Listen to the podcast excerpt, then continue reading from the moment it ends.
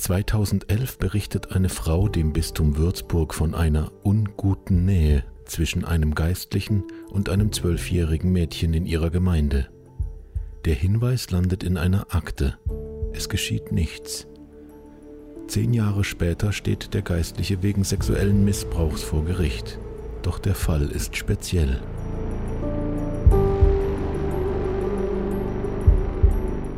Mordsgespräche. Der Podcast der Mainpost zu wahren Verbrechen aus Franken.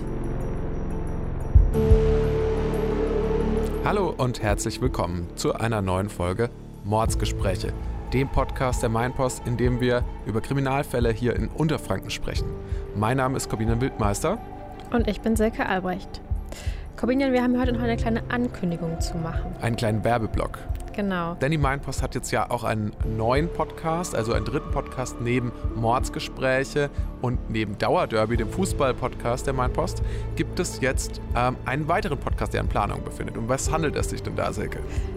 Dieser Podcast heißt Pause im Kopf und dabei geht es darum, dass ihr euch entspannen könnt, entweder zwischendrin, am Tag, morgens oder abends. Da werden Texte der Mainpost vorgelesen von den schönsten Stimmen bei uns im Haus, unter anderem auch von Markus, der auch bei uns hier immer das Intro spricht. Genau, also darauf könnt ihr euch schon mal freuen, falls ihr auch nach einer ja, unserer aufregenderen Folgen hier beim Mordsgespräch ein bisschen Beruhigung wieder sucht, dann könnt ihr euch vielleicht, könnt ihr die vielleicht dort finden. Jetzt aber äh, zu unserem aktuellen Thema heute und vor allem erstmal zu unserem Gast heute. Das ist nämlich Christine, Christine Jeske. Schön, dass du da bist. Hallo, schön wieder dabei zu sein. Christine, du bist in unserer Redaktion die Fachfrau für Kirchenthemen. In Folge 5 haben wir zum Beispiel schon mal über den Exorzismus der Anneliese Michel gesprochen und in Folge 16 hast du uns von einem Pfarrer erzählt, der auf mysteriösen Wegen zur Priesterweihe gekommen ist obwohl beziehungsweise äh, während er gleichzeitig auch dann später des Missbrauchs verurteilt wurde. Heute geht es auch wieder ums Thema Missbrauch. Christine, welchen Fall hast du uns mitgebracht? Ja, es geht auch wieder um einen Pfarrer. Und dieser Fall ist etwas Besonderes und das gleich aus mehreren Gründen. Auf einen dieser Gründe kommen wir auch direkt zu sprechen. Wir erinnern uns an die Missbrauchsstudie, die die deutschen Bischöfe 2014 in Auftrag gegeben haben. Ja, das kommt so. Nachdem im Jahr 2010 die ersten Missbrauchsfälle in der deutschen katholischen Kirche öffentlich wurden, beauftragten die Bischöfe 2014 die sogenannte Missbrauchsstudie. Dabei wurden Wissenschaftlern vorab ausgewählte Personal- und Handakten aus den 27 Bistümern zur Auswertung überlassen. Im September 2018 wurde die Studie dann in Fulda veröffentlicht und das Ergebnis zwischen 1946 und 2014 fanden sich in den Akten Hinweise auf Missbrauchsvorwürfe gegen 1670 Kleriker. 3677 Kinder und Jugendliche waren davon betroffen. Also das alles Hinweise, die sozusagen der Kirche bekannt waren. Aber nicht äh, unbedingt der Öffentlichkeit. Ja, das waren, ähm, ich nehme auch an, dass es den ganzen Bischöfen nicht bis ins Einzelne bekannt war, weil nicht jeder Bischof studiert ja seine Akten, aber es war kirchenintern bestimmt mehr bekannt und wurde jetzt öffentlich. Ne? Also mhm. und Anlass war eben dieser dieser Missbrauchsskandal, der 2010 eben öffentlich wurde, damals durchs Canisius-Kolleg in Berlin. Das war ja so ein Schreckensjahr für die deutsche katholische Kirche. Ne? Was jetzt in der Missbrauchsstudie rausgekommen ist, aber nur die Spitze des Eisbergs, denn die Akten waren ja unvollständig, die die Wissenschaftler vorgelegt bekommen haben. Ja, das war genau der Kritikpunkt der Wissenschaftler, den sie auch ziemlich deutlich formuliert haben. Sie hatten ja keine Wahl, sie konnten nicht die ganzen Akten auswerten, sondern eben nur die, die ihnen zur Verfügung gestellt wurden. Ja, und deshalb haben sie eigentlich weitere Studien angemahnt ne? oder weitere Untersuchungen. Ja. Wie wirkte sich das Ganze in Würzburg aus? Ja, Bischof Franz Jung war bei der Veröffentlichung der Missbrauchsstudie erst ein halbes Jahr in Würzburg. Er war aber Mitglied des wissenschaftlichen Beirats der Studie und er hat von Anfang an die Aufarbeitung des Missbrauchs höchste Priorität eingeräumt. Und deshalb hat er noch wenige Wochen nach Veröffentlichung der Missbrauchsstudie in Würzburg eigens eine Tagung einberufen und da hat er bekannt gegeben, ich gebe alle sämtliche relevanten Kirchenakten aus Würzburg der Staatsanwaltschaft weiter, auch solche, die noch nicht in der Missbrauchsstudie ausgewertet wurden. Wie gesagt, das war neu, weil bei der Missbrauchsstudie war ja nicht automatisch die Justiz zusammen ähm, eingeschaltet. Deswegen kam es auch in den wenigsten Fällen zu den Anklagen. Ne? Wobei sich wahrscheinlich ja dann schon die ähm, Ermittlungsbehörden die Ergebnisse dieser Studie dann ganz genau angeschaut haben, ob da auch noch was zu machen ist. Es war am Anfang nicht sofort so, sondern es haben sechs Professoren, Jura-Professoren, angemahnt, das zu tun. Also die haben sogar Anzeige erstattet und da unter anderem ein Würzburger Professor, Professor Erik Hilkendorf, war da aktiv beteiligt. Mhm. Danach kam einiges ins Rollen, aber das war fast zeitgleich, wie auch Bischof Jung die Akten weitergegeben hat. Ne? Es war speziell für die bayerischen äh, Bistümer die Anzeige gestellt worden, wenn ich mich recht erinnere. Und damit einfach die Staatsanwaltschaften aktiv werden, weil es war ja es ist ja viel Zeit ins Land gestrichen und es sollte ja geprüft werden, was ist noch nicht verjährt, was kann strafrechtlich noch verfolgt werden. Nach unserem Stand kam es aufgrund der Missbrauchsstudie nur in einem einzigen Fall in der Diözese Würzburg zu einer öffentlichen Anklage und das war der Fall, über den wir heute sprechen, denn er war noch nicht verjährt. Warum kam es da zuvor noch nicht zur Anklage, wenn die Akten offensichtlich Hinweise darauf enthielten? Die Diözese Würzburg hat in unserem Fall den Hinweis 2011 erhalten und in die Personalakte aufgenommen. Es wurden Gespräche daraufhin mit dem Priester geführt und ihm aufgetragen, sich von der Minderjährigen fernzuhalten.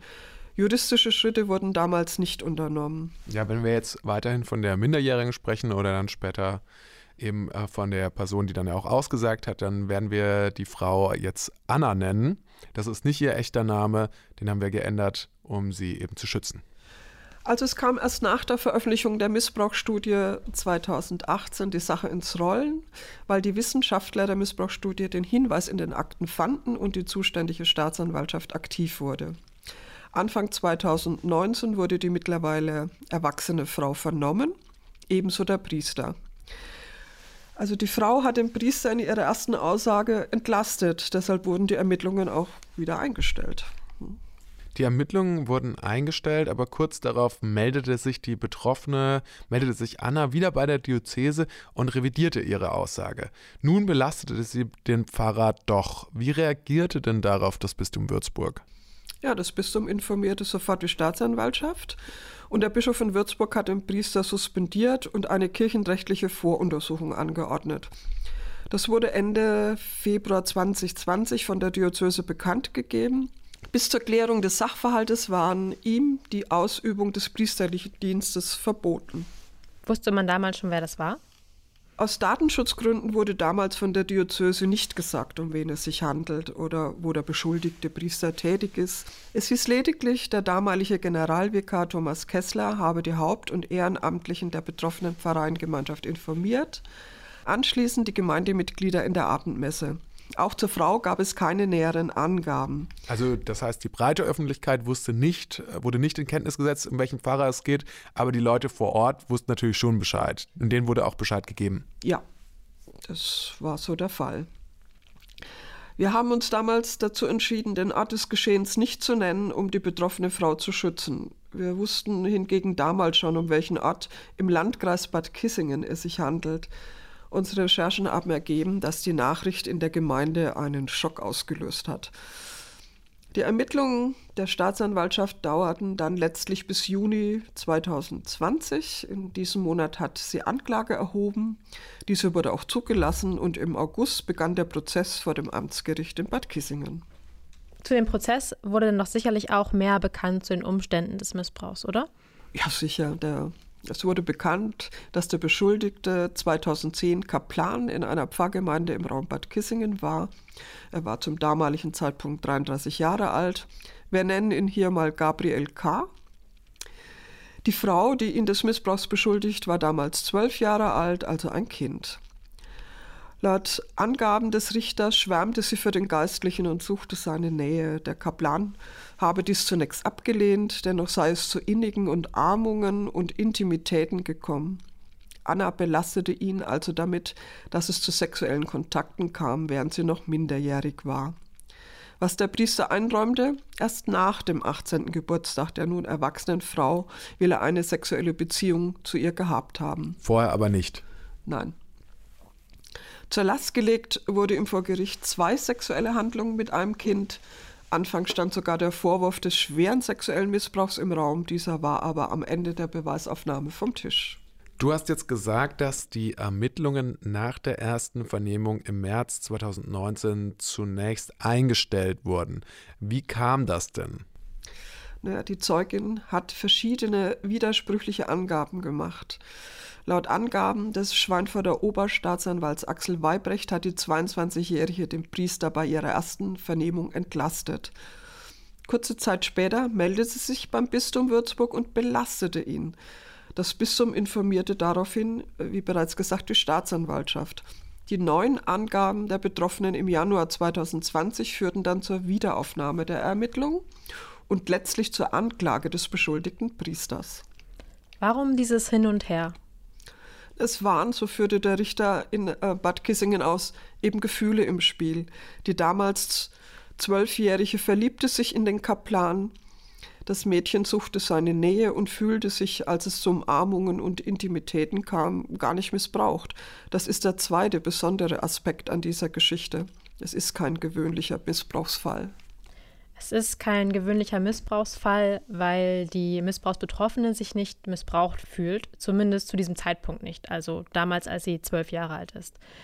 Die Intimitäten fanden ihrer Aussage nach auch mit ihrem Einverständnis statt, aber wenn ein 33-Jähriger mit einem zwölfjährigen Kind sexuelle Intimitäten austauscht, ist das Missbrauch, auch wenn ein Kind das in diesem Moment nicht richtig einschätzen kann.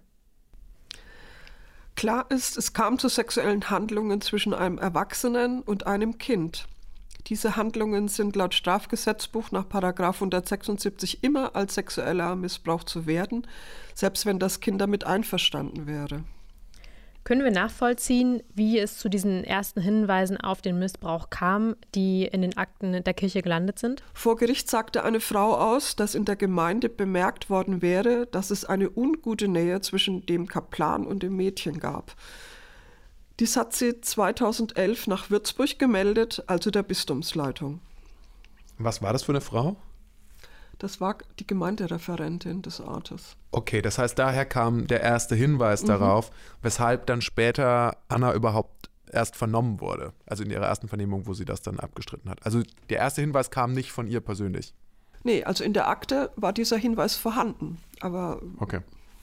Es äh, hatte keine Folgen. Ne? Ja. Dann gab es ein Gespräch zwischen dem Würzburger Bistum oder den Vertretern des Würzburger Bistums und Gabriel K., dass er sich von Anna fernhalten soll.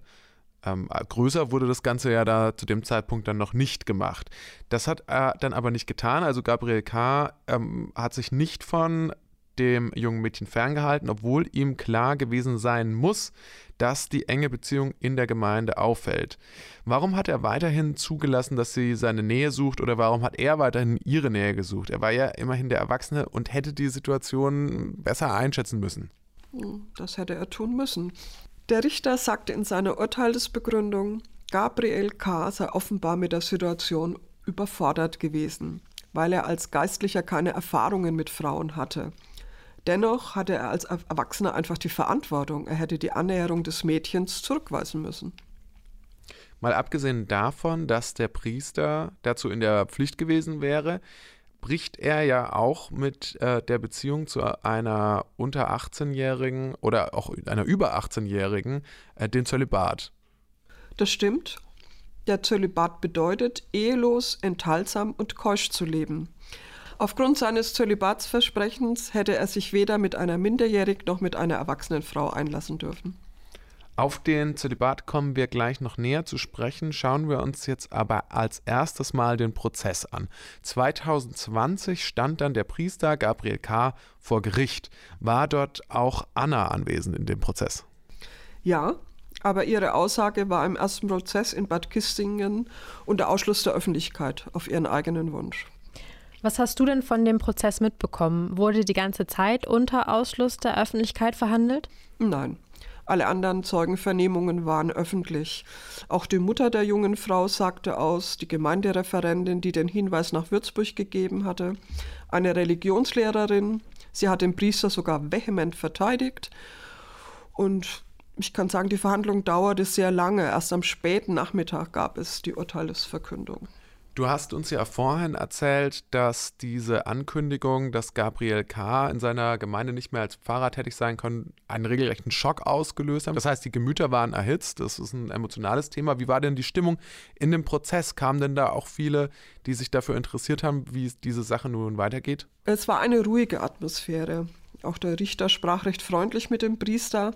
Aber aufgrund der damaligen Corona-Auflagen gab es eigentlich mehr Medienvertreter als Zuschauer. Und was mir noch ähm, in Erinnerung geblieben ist, ist, dass Anna dem Priester ständig per WhatsApp Nachrichten geschickt hat, auch bis kurz vor dem Prozess. Und in denen hat sie ihm nach wie vor ihre Zuneigung ausgedrückt. Der Priester zeigte diese Nachrichten sogar dem Richter. Und wie bewertete das Gericht den Fall? Der Richter sprach in seiner Urteilsverkündung von einem Drama, eben weil Gefühle eine große Rolle spielten. Und er sprach von einer schwierigen Wahrheitsfindung aufgrund der unterschiedlichen Angaben der Betroffenen. Wahrheit und Unwahrheit zu identifizieren sei in diesem Fall ein besonderes Problem gewesen. Damit meinte er wahrscheinlich, dass Anna den Priester erst entlastet hat und bei ihrer zweiten Aussage dann doch belastet hat. Ja, genau. Mildernd wirkte sich laut Richter aus, der Anklagte war nicht vorbestraft, der Missbrauch lag zehn Jahre zurück und seither ist nichts mehr passiert. Er sagte auch, Gabriel K. sei kein Kinderschänder, er hätte aber die Situation bereinigen müssen. Das habe er nicht getan, sondern er habe sie eskalieren lassen. Es ging im Prozess ja konkret um zwei Vorfälle, als das Mädchen zwölf Jahre alt war. Hat der Mann diese Übergriffe zugegeben? Hat der Priester das eingeräumt? Gabriel K. hat von seinem Recht der Aussageverweigerung Gebrauch gemacht. Er hat vor Gericht nie etwas zu den Vorwürfen gesagt. Er hat sie nicht zugegeben. Er hat sie auch nicht widerlegt. Deshalb konnte sich der Richter nur auf die Aussagen des Priesters im polizeilichen Vernehmungsprotokoll beziehen. Okay, also er hat quasi seinen Anwalt für sich sprechen lassen. Ich kann mir jetzt vorstellen, dass diese unterschiedlichen Aussagen von Anna, von denen wir vorhin schon gehört haben, also dass sie quasi ihn erst verteidigt hat und dass sie ihn dann ähm, doch wieder belastet hat, von der Verteidigung auch dazu genutzt wurden, ähm, ihren Mandanten zu entlasten. Ja, die Verteidigung plädierte auf Freispruch. Sie führte an, dass die junge Frau ihre Glaubwürdigkeit verloren habe aufgrund der Varianten in ihren Aussagen und die Verteidigung meinte zudem, dass die Frau eine Kehrtwende vollzog und den Priester belastet habe, weil er dann aus dem Klerikerstand entlassen worden wäre und damit wäre er frei gewesen für sie, für eine Beziehung. Das war aber nur eine Hypothese der Verteidigung. Es war eine Hypothese, aber es hätte ja durchaus so kommen können.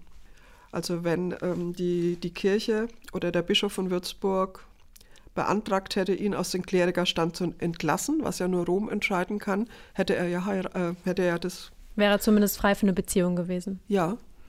Führten die beiden Gabriel K. und Anna denn 2019, als die ersten Vernehmungen stattfanden, noch immer eine Beziehung?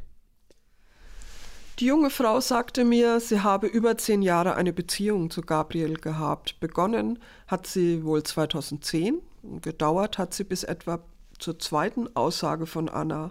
Danach hat er abrupt den Kontakt abgebrochen. Das war dann ungefähr 2020. Ja, bis 2020. Bis dahin war sie ihm sicher noch emotional sehr verbunden, denn mit ihrer ersten entlastenden Aussage wollte sie ihn ja schützen. Und zu welchem Urteil kam das Gericht letztendlich? Der Angeklagte wurde zu einer Freiheitsstrafe von einem Jahr und vier Monaten auf Bewährung verurteilt. Die Bewährungszeit wurde auf drei Jahre festgelegt. Zudem musste er 1200 Euro an eine heilpädagogische Einrichtung zahlen. Also da kann man in diesem Fall wahrscheinlich schon sagen, sollte er dann schuldig gewesen sein, wäre er mit dem Urteil eigentlich noch recht glimpflich davongekommen. Das ist immerhin eine Bewährungsstrafe. Ja, das kann man so sagen. Allerdings nimmt Gabriel K. das Urteil nicht an, sondern legt Berufung ein. Er will nämlich einen Freispruch bewirken. War der Gedanke dahinter, dass er mit dem Freispruch dann hätte als Priester noch weiterhin arbeiten können?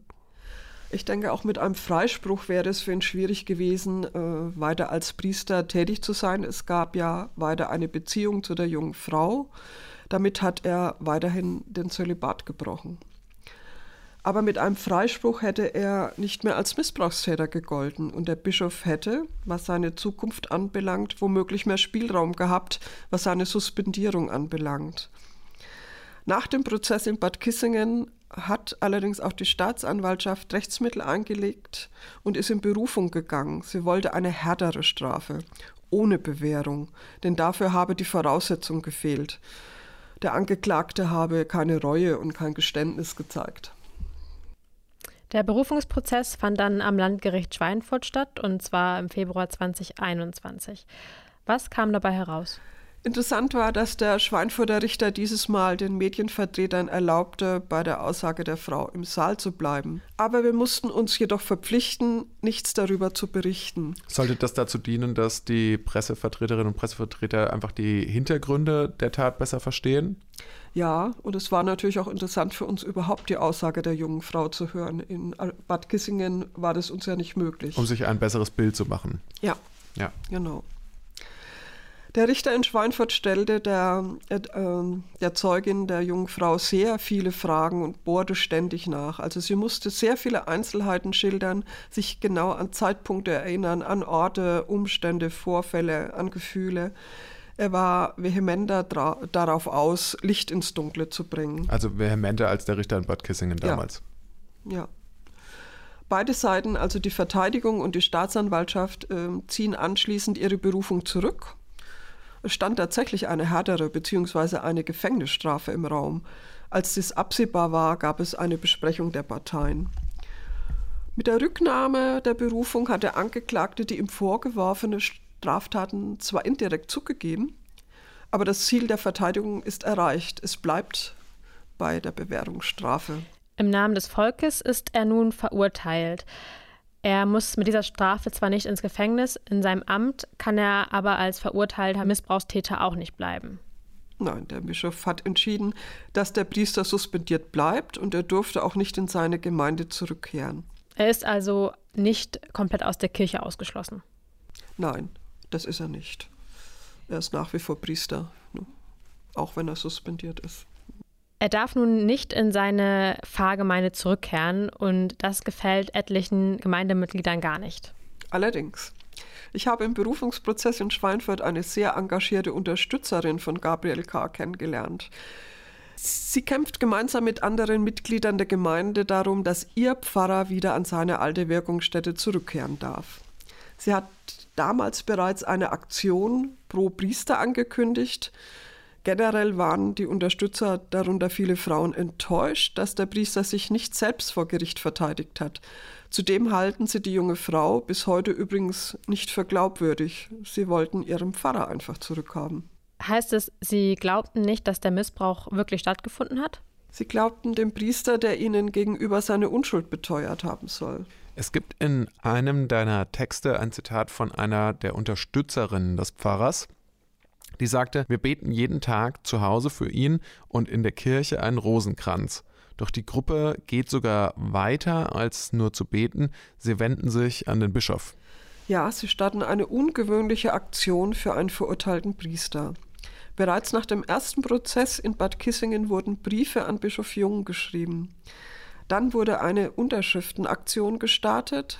Die Unterstützer schrieben, dass sie an seine Unschuld glauben, auch wenn das Urteil anders lautet.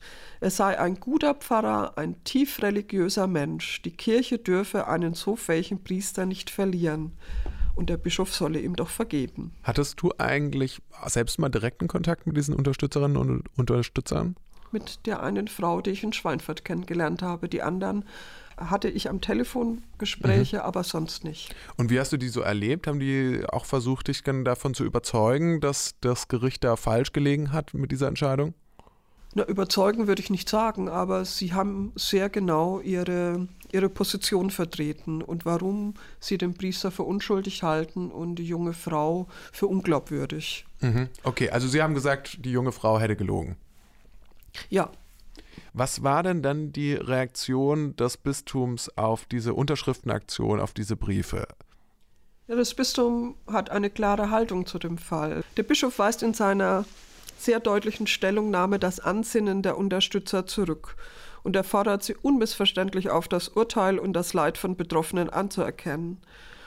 Und zugleich schuf die Bistumsleitung auch Fakten. Kurz nach dem Berufungsprozess in Schweinfurt wurde der Priester aufgefordert, auf seine Pfarrei zu verzichten. Und die Stelle wurde auch gleich nach dem Urteil neu ausgeschrieben.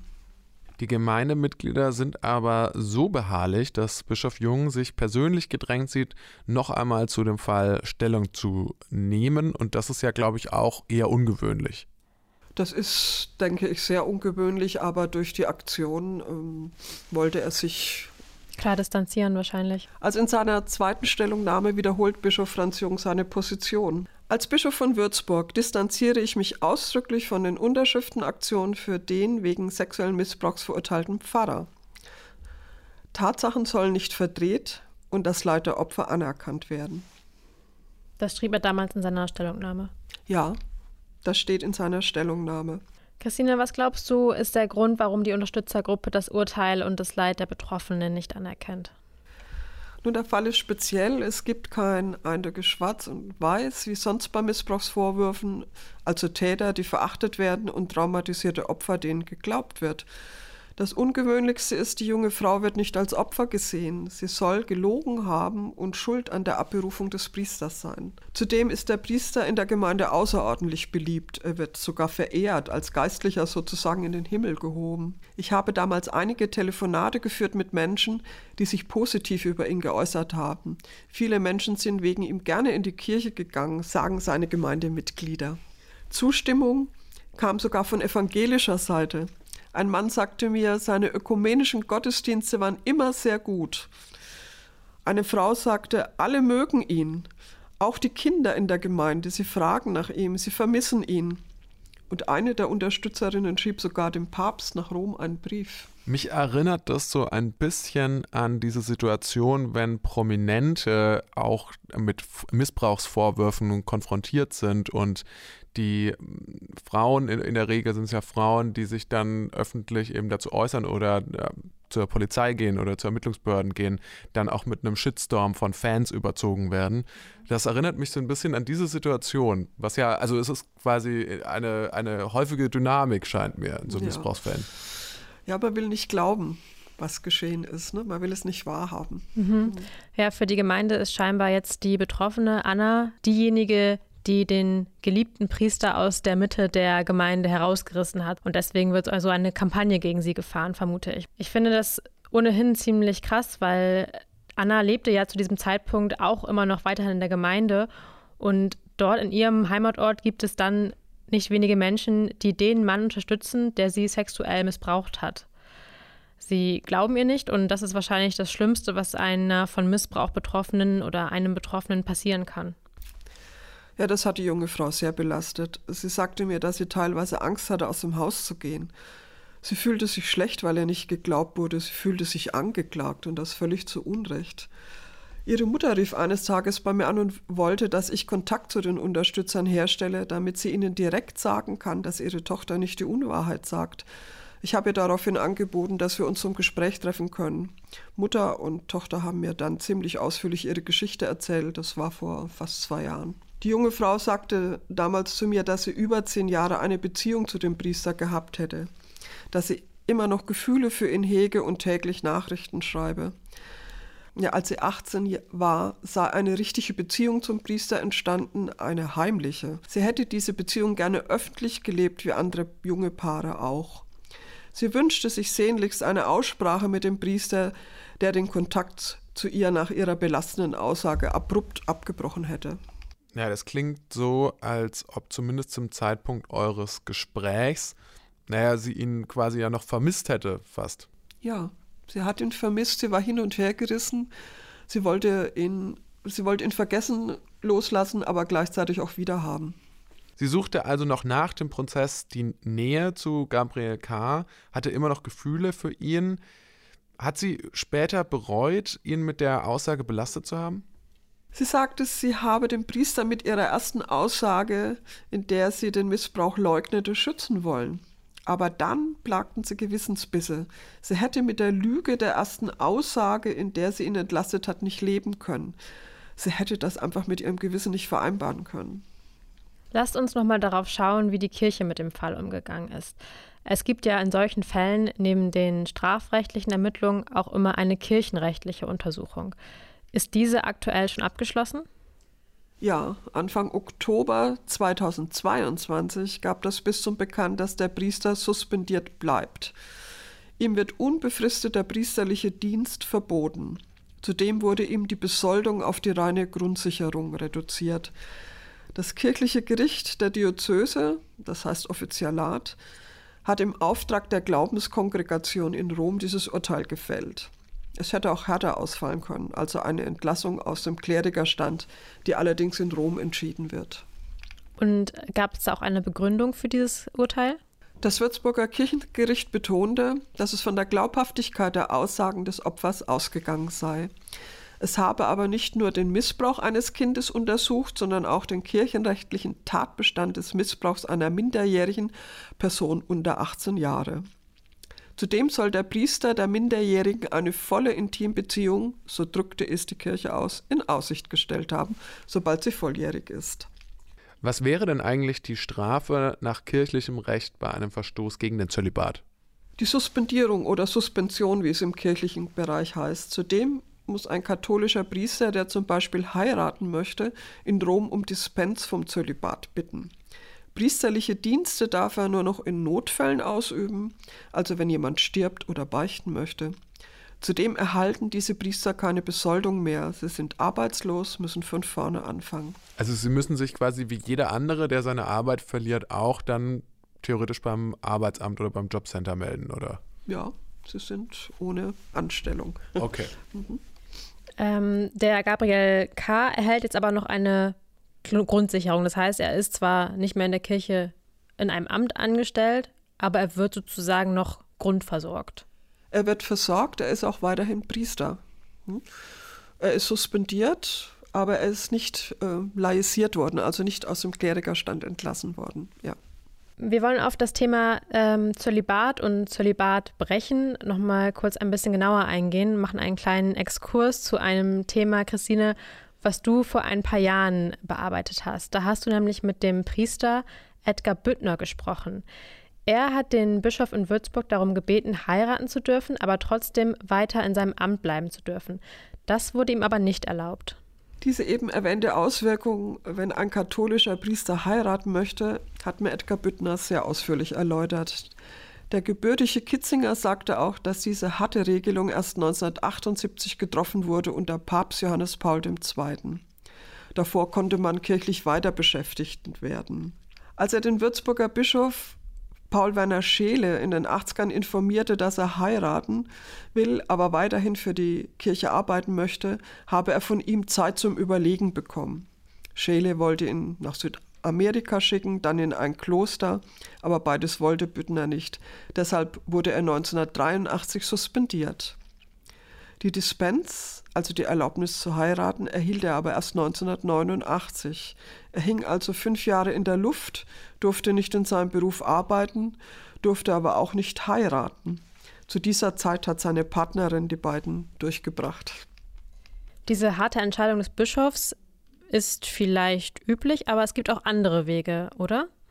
Also andere Bistümer sollen anders entschieden haben, hat mir auch Edgar Büttner erzählt. Also da war zumindest möglich, dass sie im kirchlichen Dienst weiter beschäftigt wurden, zum Beispiel als Religionslehrer. Ja.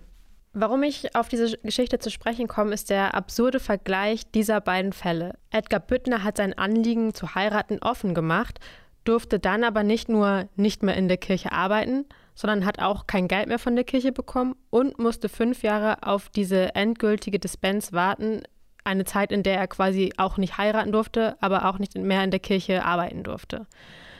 Gabriel K. ist ein Missbrauchstäter und hat den Zölibat gebrochen und trotzdem wird er weiter von der Kirche unterhalten. Tatsächlich hat Edgar Büttner mir schon vor dem Fall Gabriel K. gesagt, und da zitiere ich, es ist bitter, dass die katholische Kirche ihre Priester, die sich für die Ehe entscheiden und ihre Kinder liebevoll aufziehen, schlechter behandelt als Priester, die Kindern und Jugendlichen sexualisierte Gewalt antun. Täter werden mit Samthandschuhen angefasst und alimentiert. Mit uns hatte man kein Mitleid wie mit Missbrauchstätern. Hinzu kommt bei diesen Priestern, die heiraten wollen und die Dispens erhalten, noch die Damnatio Memoriae, die Verdammung des Andenkens. Priester, die heiraten, sollen in den Gemeinden, in denen sie gewirkt haben, nicht mehr erwähnt werden. Im Fall Büttner wurde zum Beispiel sein 40. Priesterjubiläum im Jahr 2018 nicht in den Bistumsnachrichten erwähnt. Das bedeutet, Geistliche, die den Zölibat brechen und daraus kein Geheimnis machen, werden in der Kirche regelrecht verstoßen. Es wirkt jetzt sehr hart, wenn man den manchmal recht unentschlossenen Umgang mit Missbrauchstätern in den vergangenen Jahren bedenkt, oder? Das kann man in Einzelfällen durchaus so sehen.